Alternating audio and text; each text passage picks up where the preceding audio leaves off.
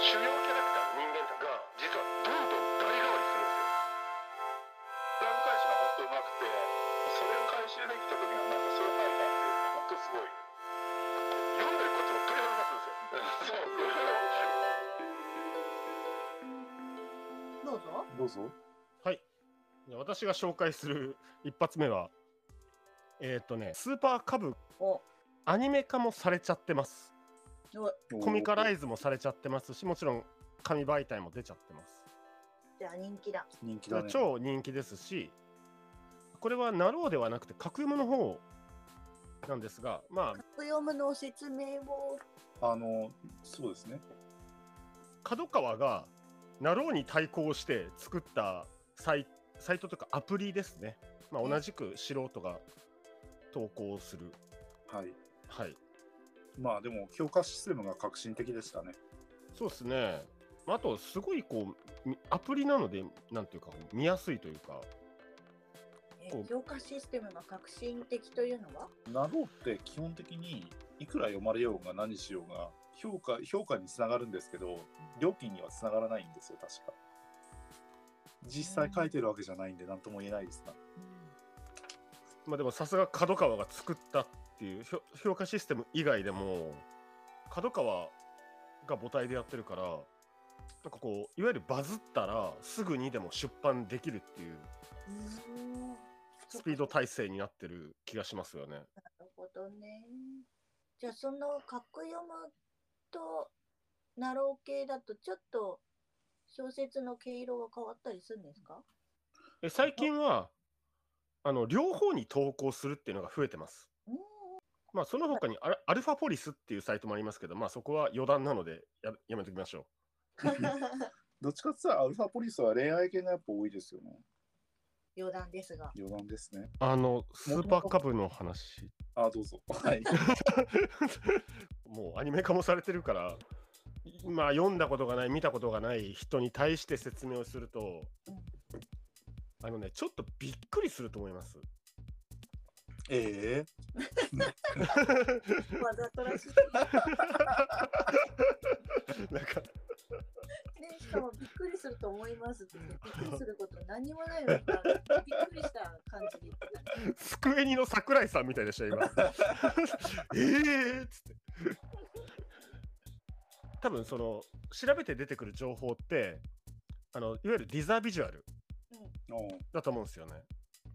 その時にあの女子高生3人が下部に傍らにいたりまたがっていたりでうふふキャッハハとなんか談笑してる景色のいいシーンが流れるっていう流れ流れっていうかその絵が多分1枚が出てくるんですけど、はい。あスーパーカブがを主題としたストーリーかと。女子高生絡めでは何でもありかって思われちゃいそうなんですけどゆるキャンとか思い出そうですね。そうゆるキャンとかまあちょっと古いと軽音とか山のすすめとかってなるじゃないですか、はい。そこと一緒にしちゃダメなんですよ。えもっと叙情的なんですよ。ー、だから下手したら純文学がこれっていうぐらい冷静に考えるとそれ口頭無形だよねっていうのが一切ないです。えー、坂道のアポロンみたいな感じなのかな、うん、そういう雰囲気あるなと思ってたけ例えとしては悪くはない気はしますけどど、うん、坂道のアポロンってやっぱりこう凄腕のミュージシャンたちミュージシャンって、まあ、学生だけどその楽器の力をもう持っちゃってる演奏の力を持っちゃってる。うんうん。だけどこのスーパーカブの主人公は小熊っていう女の子なんですよ。うん。女子高生の。この子はね何も持っていない女の子なの。何もっていうのはまず親がいないんですようん。まあいろんな事情があって両親と一緒に暮らしてないんですよ。一人で山梨の古い団地に暮らしてる、うん。まあ、いわゆるその女性まあ、国の女性を使ってもうギリギリのお金をもらいながら自分一人で生活をやりくりして高校に通ってる子なのうんうん。趣味もないし友達もいないっていう地味なね黒髪のおかっぱの女の子なんですよそれがある時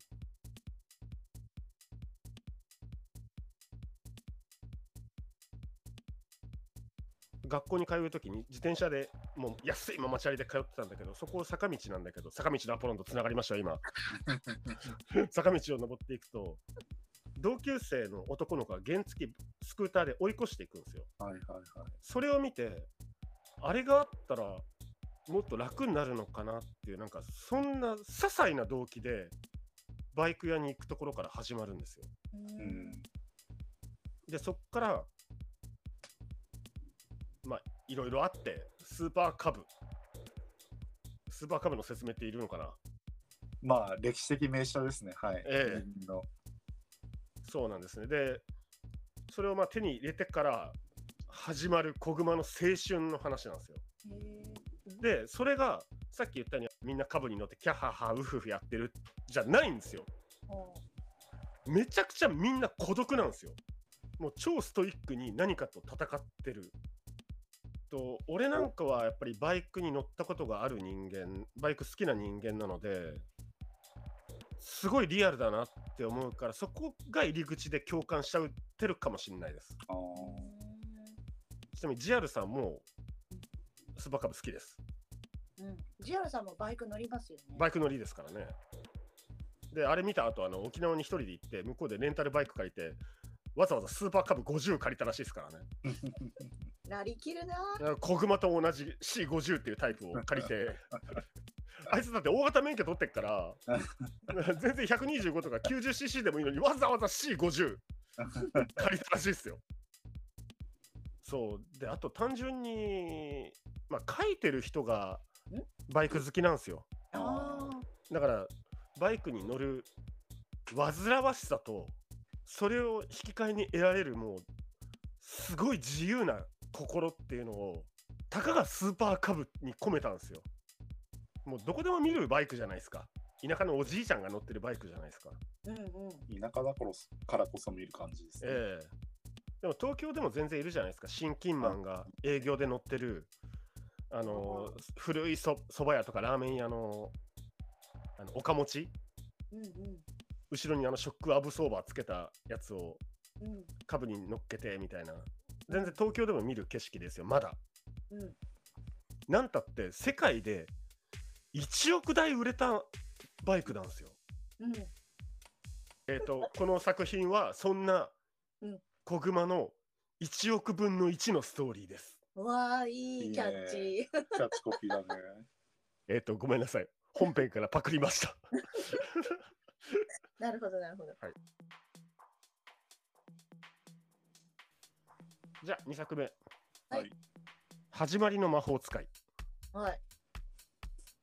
これはですねすごいこうシュッとしたタイトルでしょそうですね。は。始まりの魔法使いって一瞬で終わっちゃういや、昔はそうでしたね。はいえ。昔はそうでしたね今長いなので、長い、長い方に変換すると全てがわかるかもしれないので、変換してみます、俺なりに。俺なりに変換すると、転生したらドラゴンだった件について、え？サブタイトル、せっかく異世界に転生できたのに人類の文明が原始時代レベルでした。なので頑張って発展させようと思います。っていうところかな？待って待って、転生したらドラゴンでしたはあるよね、すでにね。ドラゴンの卵はあるね。あ、そうなの？いや、は いあるけどな。まあいいや。転生ドラゴンはなかなかない。まあいいや。で でもだから面白いですよね。側だけ取ると、あれ、それあるよねみたいになるっていうのがね。うんナロー系のあるあるなんですよね。うんいや、でも、ふ付加、付加情報をいかにつけるかだと思うんで。うん、そう。まあ、結局そこで、これはちょっと、ちょっと俺すごいなと思ってて、転生したらドラゴンだったんですよ。うんまあ、何度も言うけどって感じだけど、あの、主人公もともとやっぱり日本人ですよ。うんで、この人はまた面白いのが若くしてトラックにひかれて死ぬんじゃないんですよ。うんうんなんか長寿、長寿っていうかまあ本当に、具体的な数字は出てないですけど、老衰かなんかで死んだぐらいの年齢まで生きた人なんですよ。天井を全うしたんだ。そうですね。あのーだけど、全うもしきれてないんですよ。この人、その日本人だった時何やってたかっていうと、神秘な出来事の研究に没頭してた人なんですよ。超変わり者。オカルトですよね。ううんん例えば宇宙人がいるのか妖怪がいるのか超常現象ってのが本当にあるのか、うん魔法っていうものが存在するのかそれが転生してみちゃったらよりにもよって神秘の塊のドラゴンだったっていう話なの。うんうんうんでさっきもサブタイトルで言ったように転生したはいいけど原始時代だったんですよ。あギリギリ文明らしきものを持ってるのはエルフなんですよ。エルフ族。へえ待ってでも原始時代にエルフいたの？まああのえっとね、原始時代って言ったら人間の持ってる文明が原始なんです。ヨーロッパとナロッパと同じで、そうですねうん。でもそのエルフっていうのもやっぱり森の民なんですよ。言語とかそういうものを持ってるのがギリギリエルフってだけ。うんうん人間たちはあの洞窟に住んで採集をしたり狩りをして言葉も簡単な言葉しかないっていう状態で始まっちゃうんですよ。いやでも面白そうそれなんか伸びしろありすぎるそう伸びしろがあるんですよ。しょうがねえからそのドラゴンを転生したらもう最強なわけですよドラゴンだから。うんうんだからでも頭脳もあるわけじゃないですか転生してきちゃってんだから。うんでしょうがねえからはぐれのエルフの女の子とずっとつるんでるんですよ。そっから始まるんですよいきなり。でそのある時ねその人間の集落から女の子の子供がね捧げられちゃうんですよ。簡単な言葉でうん。捧げるっていううん漢字一文字で。うんあ、何？俺ドラゴンに対して生贄を差し出してんだよこいつら。で、まあしょうがなくね、その子育て出すんですよ、ドラゴンは。おで、まあ、まずは言葉を教えたりするんですよね。うんドラゴン喋れるんですねえっ、と、ね喋れるっていうのも難しいんですよ。エルフ語を喋ってるんですよ、その時。おそらく。うんだってずっとエルフといたんだもん。うん日本語が喋れるとか、その異世界、異世界語がないんですよ、そこで。言語がまだないんです、その世界には。エルフとどうやって会話したのエルフ語があるんですよ。いや、なんでそのエルフ語を覚える前はどうやって会話したそんなん知らんすよ。ななんすよ。のあれですか？あの上げ足、上げ足取り始める。いや、異世界言語をの異世界スキルを持ってたのかなっていう可能性もあるわけで。ああそうですなんかねねそういう、なんか、あるじゃないですか、なんか。まあ、いきなり喋ったわけですね。はい。はいわかります ななんか、なんかギスギスしました、今。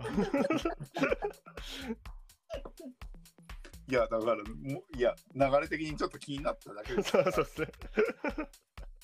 で、あの、その子供を育てるだけじゃなくて、もっとこう、文明というものを、せっかくこの魔法が存在する世界に来ただから、魔法体系、文明体系を作ろうって決心した。つまり学校を作ろうってドラゴンは決心するんですよ。だからその生贄の女の子が一番最初の生徒ですよね。で、ある時、ちょっといろいろ気づくんですよ。魔法を使うときに、言葉にしたらもっと威力が大きくなる。あ言霊いえ、栄唱です。ありがちじゃないですか、異世界ものって。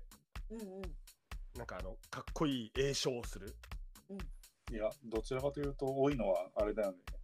あくまでその、イメージを補う栄唱があるからっていうパターンが多いかなっていうあ気がするけど逆。のパターンだね、うん無栄唱の方がすごいみたいな話多いね。そう、転生したから、その、なんだろう、科学の知識があるから、その、栄唱しなくても唱えられるパターンの方が強いかなってそうだよね。科学で火のイメージをちゃんと持ってるから何も栄唱しなくてもパッとイメージであ無色転生だよねこれね。無色そのその話も出てきます、後で。嘘。うわー。語らないけど、ここでは語らないけど、その話も出てきます。魔法とはイメージだっていうのも出てきます。それがめちゃくちゃドラマチックに出てきます。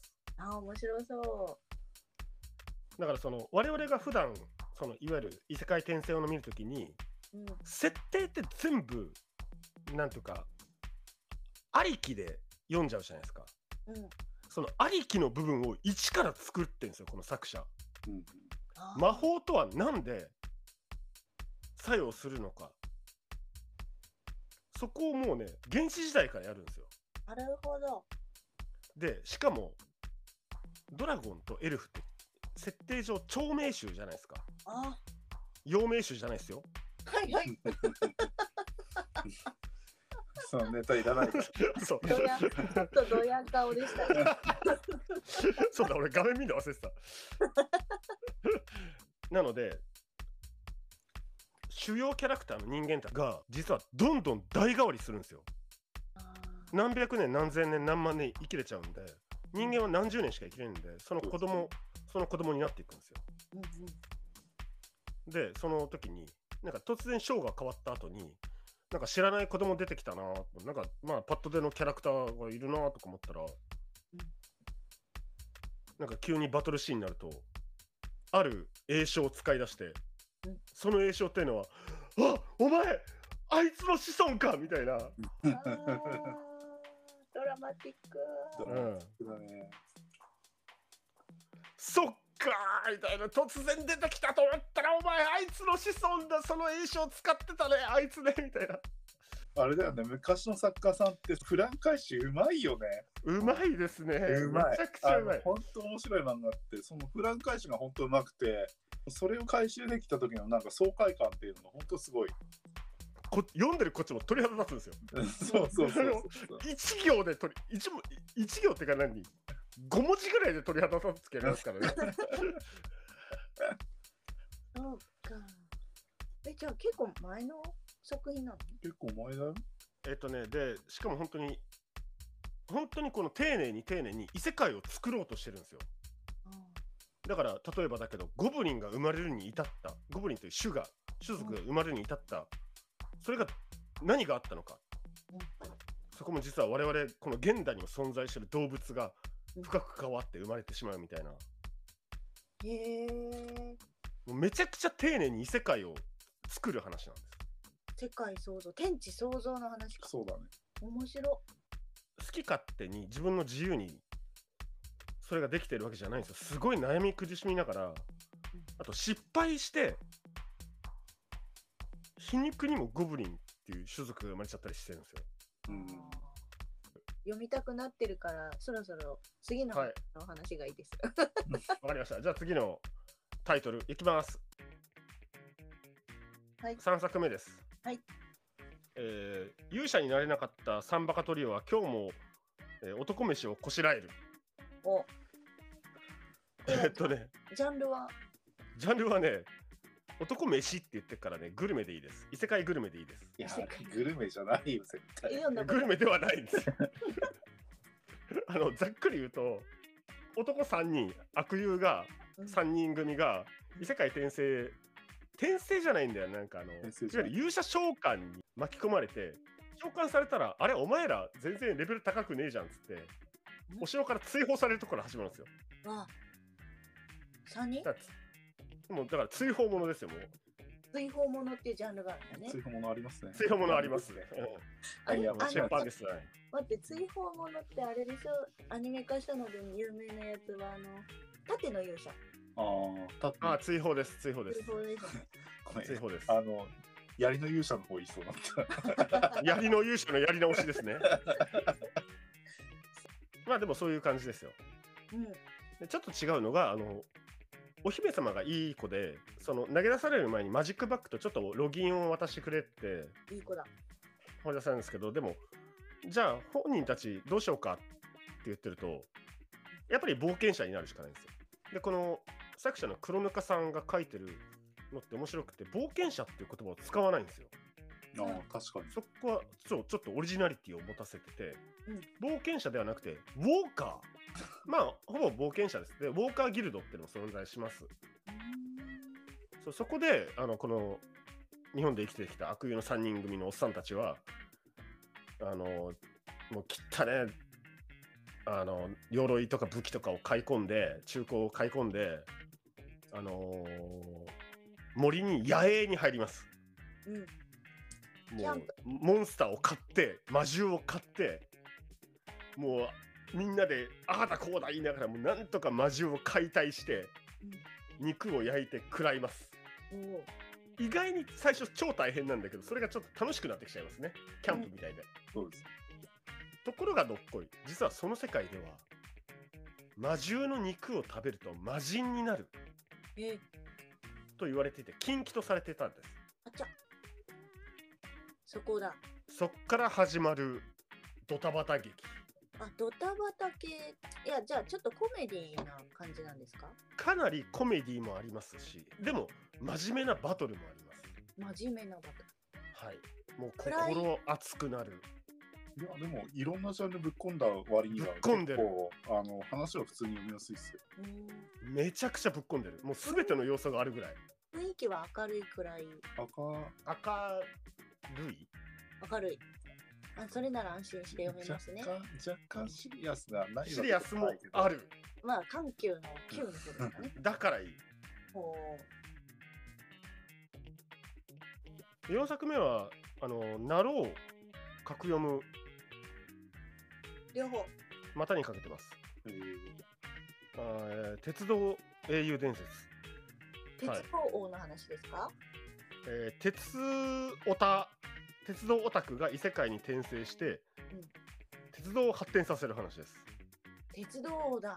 これがね中身の話で言うとすごくライトに始まります。よくある異世界に召喚されて王女様が何とかしてくれと。うん。この国をと。いや何もできないですよと。うん。主人公は。魔王とか倒せませんよと。はい。そしたらいや魔王はもう倒したんだと。私がといやあんたが倒したんかいって。私が。あああんた超強いねって。じゃあね私俺に何ができるんですかと。うん経済的にやばいからなんとかそこを知識でやってくんねえかと。でも俺ができること鉄オタだから鉄道しかないっつって鉄道の運行を始めるんですよ。その世界にはもう電車自体はあるんですか？ないです。一から。完全にあの我々が馴染みがあるあの異世界だと思ってくださいああ、ナーロッパですね。ナーロッパですうんうん、じゃあ一からその開発に携わっていくんだ。そうですね最初こそそうなんですけど後半に行くにつれてその鉄道網が敷かれていくに従っていろんな問題が出てくるんですよそうでしょうね。それがこの現実世界にあったことに即してるんですよえクリさんはよくご存知の歴史のことですか？そう。さっきゴリさんが語ってくれたまさに歴史ものに近いんですよこれ。だいぶ。だってさ、いきなりさ、自分の領地を外してさ、鉄道も引いたらさ、貴族なんてぶち切れに決まってんじ貴族が？ゃん。ゴリさんそうそうそうそう。どこに行ってきたかのように喋る。ね。まさにそのシーンもあります。え基本的にマウント取り合いなんで、そうまさに貴族が出てきてうちの領地にも鉄道を引けとその主人公が執務室で「いや引かないよ採算が取れないから」平気で言い放すんですよ。まあ、あれですね。日本の新幹線ですね。で日本のそのやっちまった過去を主人公全部知ってっからやらないことは徹底的にやらないんですよ。でもかつては存在していたその再現もこの世界でやっただけど致命的な欠陥があってそれは撤廃せざるを得なかった歴史を知ってたりして、これ撤廃するみたいな苦渋の決断もするん。え本当のマニアックな話になってって。うん。なんかこの人 JR の職員じゃないかなと思うんだよね。書いてる人作者が。まあこの鉄道なかなかマニアックだしうん。最終的にかなりこの世界発展しちゃうんだよ。うん。鉄道によって。うん。またねそれがね群像劇ではないけどところどころでその鉄道に関わる人間の視点の話が入ってきて世の中がどう変わっていくかみたいな。のをみ読んでいくとああそうか今我々が住んでいる特に東京なんかだとそうだと思うんですけど、鉄道によって経済がとか世の中とか社会がこう変わっていったのかっていうのをなんか追体験できるようなものになっております。へ一応完結してるんですよこれ。えうんちなみにさっき話してた「始まりの魔法使い」作者が力尽きたのか何なのか連載が止まりました。いつから？うんちょっと23年前から止まっちゃいましたね。ノベライズ紙媒体の方の出ないって決まって燃え尽きたんじゃないですかね。ちゃんとあの作者さん書いてるから、ちゃんと見て。え？書いてんの？書いてます。あのよくテレビではあるお詫び申し上げますですね。販売は難しいんですけど、そのウェブ版の更新について、まあ最後、打ち切りで終わろうとは思ってたんですが、綺麗に幕は閉じれませんでした。筆を置くことはできないので、ゆっくりと更新になってしまうと思いますが、応援してくださってる皆さんのために、これからも書いていこうと思いますとは書いてありますよ。でもあれだよ、今年3月にコミカラでしてるよ。え？してんの？うん。え？嬉しい コミックバレキリー様でコミカラで返しました。3月2日ですよ。いやーえ超嬉しい。今年？2022年3月2日。えじゃあ読もうコミカライズ。どういうデザインになってます？竜の魔法使いとエルフの少女2人の出会いに世界を回り始めるだから、エルフの。あエルフか。エルフの方か。詳しくは皆さんも始まりの魔法使いコミカライズで検索すれば出ますか？いやアニメ化してほしい。マジで。超激アツ胸アツだよこれ よかったねいやーアニメ化の可能性が閉ざされてないじゃんいや、4年越しだよ。すごいね。うんいやでもでもでもでもそれこそテンスラとかあ雲ですがもう何年か越しに大先生だよいやー、まあでも完結してるじゃないですか、あっちは。あ完結？完結。でもでもでもですよ素人が趣味で投稿してみんなが読んでくれるは嬉しいと思ってたのがあれよあれよでアニメ化なんかしちゃった日にはグッズとか販売された日には仕事をもうしなくていいなってななるんじゃないですか？このレベルって。ね。まあとりあえずご紹介した小説は面白いので、まあ読んでいただいたらいいんじゃないですか？あとはでもやっぱりもっと新しいものが出てきてほしいですよね。我々ネット小説ファンとしてはなんかもっと楽しませてほしいなと思いますよね。じゃあ今日もありがとうございましたありがとうございました。ありがとうございました